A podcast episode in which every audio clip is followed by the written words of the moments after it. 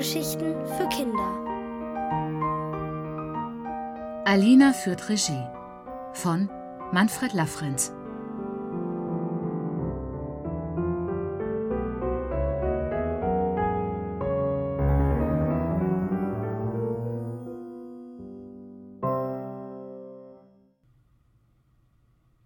Der Prinz streikt. Vor einer Weile hatte Alina ihre Tante Marlene im Opernhaus besucht und bei einer Theaterprobe zugeschaut. Ihre Tante war Inspizientin. Sie sorgte dafür, dass bei einer Vorstellung alles reibungslos ablief. Dafür trägt sie bei den Proben in ein Buch alles ein, was für die Aufführung wichtig ist. Die Reihenfolge der Szenen, wann umgebaut wird, wann die Schauspieler auftreten müssen. Während einer Aufführung sitzt sie dann mit ihrem Buch an einem Pult mit vielen Knöpfen und einem Mikrofon, mit dem sie Ansagen hinter der Bühne macht. Alina hatte das alles unheimlich spannend gefunden und Lust bekommen, selbst ein Theaterstück aufzuführen. Sie schrieb ein Stück über eine Prinzessin, die von einem bösen Zauberer entführt und dann von einem Prinzen gerettet wird. Alina wollte auch selbst Regie führen denn bei der Opernprobe hatte sie eine Regisseurin gesehen, die ihr sehr imponiert hatte. Alle haben auf ihre Anweisungen gehört.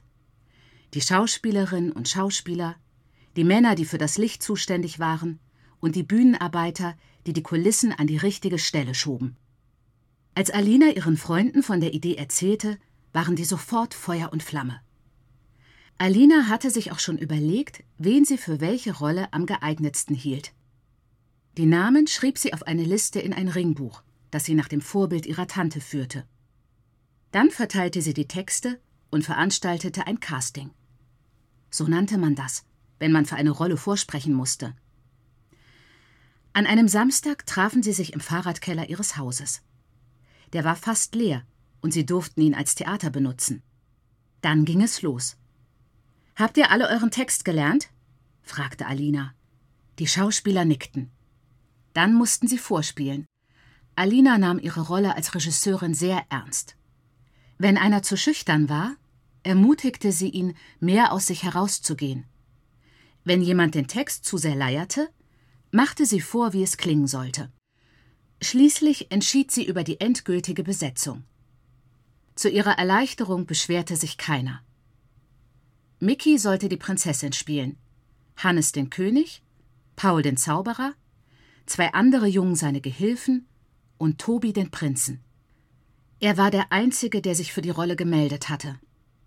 Alle anderen hatten gekniffen, denn am Ende sollte der Prinz die Prinzessin küssen.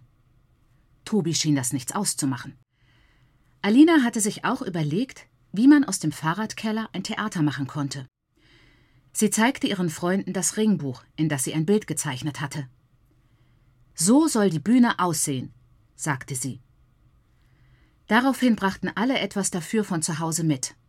Zusammen stellten sie Paletten und Holzkisten zusammen, sodass ein Podest für die Bühne entstand. Sie fanden ein paar Haken an den Wänden, spannten eine Wäscheleine und hingen zwei Wolldecken als Vorhang auf. Auch den Bühnenhintergrund hatte Alina vorgezeichnet. Bäume und Berge, die alle zusammen auf eine große Papptafel malten. Als sie mit all dem fertig waren, war es bereits dunkel. Alina freute sich, denn soweit hatte alles prächtig geklappt. Sie bestellte die anderen für den Sonntagvormittag ein, an dem die Proben stattfinden sollten. Am nächsten Morgen fanden sich alle pünktlich zur Probe ein. Alina erzählte ihren Freunden, wie sie sich ihr Stück vorstellte. Märchenhaft, abenteuerlich und spannend. Dann probten sie den ganzen Vormittag, bis Alina zufrieden war.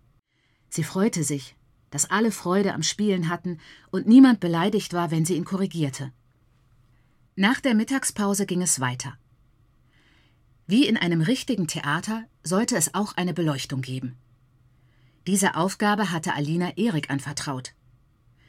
Er stellte links und rechts neben der Bühne zwei Lampen auf und hatte auch zwei Taschenlampen mitgebracht, wie Alina ihm aufgetragen hatte. Den Lichtstrahl richtest du auf die Schauspieler, wenn sie sich hin und her bewegen, erklärte Alina ihm. Im Theater nannte man das einen Verfolger, wusste sie von ihrer Tante. Alles klar, sagte Erik, der sich auf einer Leiter postiert hatte. Aber blende mich nicht, brummte Tobi. Woraufhin Erik ihn natürlich sofort blendete und alle lachten. Hast du die Requisiten dabei? fragte Alina ihre beste Freundin Esther. Sie war geschickt im Basteln und zeigte stolz goldbemalte Kronen aus Pappe und einen Zauberstab vor. Alina nickte. Super. Und die Kostüme? Am Vormittag hatten sie nur in ihren Alltagsklamotten geprobt. Jetzt sollten die Schauspieler zum ersten Mal ihre Kostüme sehen. Alles fertig, bestätigte Esther. Mickey als Prinzessin zog ein langes Kleid mit Blümchen an, das Esther von ihrer Mutter geborgt hatte. König Hannes hängte sich eine gelbe Wolldecke um, und Zauberer Paul und seine Gehilfen schlüpften in dunkle Bademäntel und setzten Schlapphüte auf. Für Prinz Tobi hatte Esther einen Rock in der Mitte zusammengesteckt, so dass er wie eine Pluderhose über einer weißen Strumpfhose getragen werden konnte. Dazu gab es ein weißes Hemd mit Rüschen an den Ärmeln, eine bunt bestickte Weste und eine Mütze mit einer Feder. Das zieh ich auf keinen Fall an, schrie Tobi, als er die Sachen sah. Wieso denn nicht? fragte Alina verblüfft. Tobi schnaubte. Damit sehe ich total bescheuert aus. Aber so sehen Prinzen im Film immer aus, verteidigte sich Esther. Tobi schüttelte den Kopf. Ist mir egal. Dann bin ich lieber Zauberer. Jetzt protestierte Paul. Meine Rolle kriegst du nicht. Bevor Alina etwas sagen konnte, stritten sich plötzlich alle. Esther war beleidigt, weil Tobi das Kostüm nicht mochte. Hannes wehrte sich, als Tobi jetzt die Rolle des Königs haben wollte. Und Mickey rief, was Tobi denn habe, sein Kostüm sehe doch sehr hübsch aus, hübscher als ihr einfaches Blümchenkleid. Daraufhin warf Esther Tobis Pluderhose nach ihr. Erik sagte zwar nichts, machte aber dauernd seine Taschenlampen an und aus und blendete alle, worüber sie sich noch mehr aufregten. Alina schaute erschrocken zu. Was war denn bloß auf einmal los? Bis jetzt hatten sie doch so viel Spaß gehabt. Sie überlegte. Ich bin die Regisseurin. Ich muss ein Machtwort sprechen. Aber was sollte sie sagen? Jeder schien auf irgendjemanden wütend zu sein. Und das alles nur wegen eines Kostüms? Stell dich nicht so an, rief sie Tobi zu und hoffte, dass er Vernunft annehmen würde.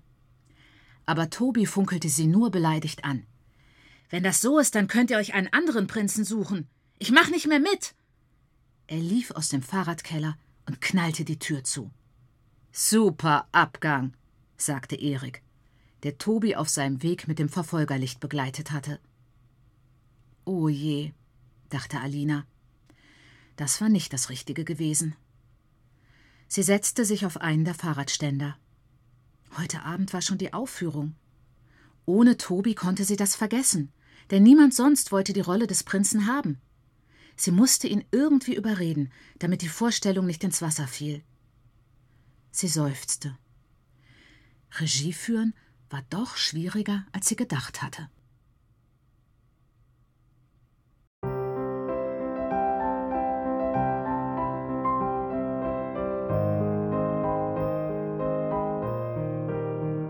Ihr hörtet Alina führt Regie von Manfred Lafrenz. Gelesen von Abax Hafeirat. Ohrenbär. Hörgeschichten für Kinder. In Radio und Podcast.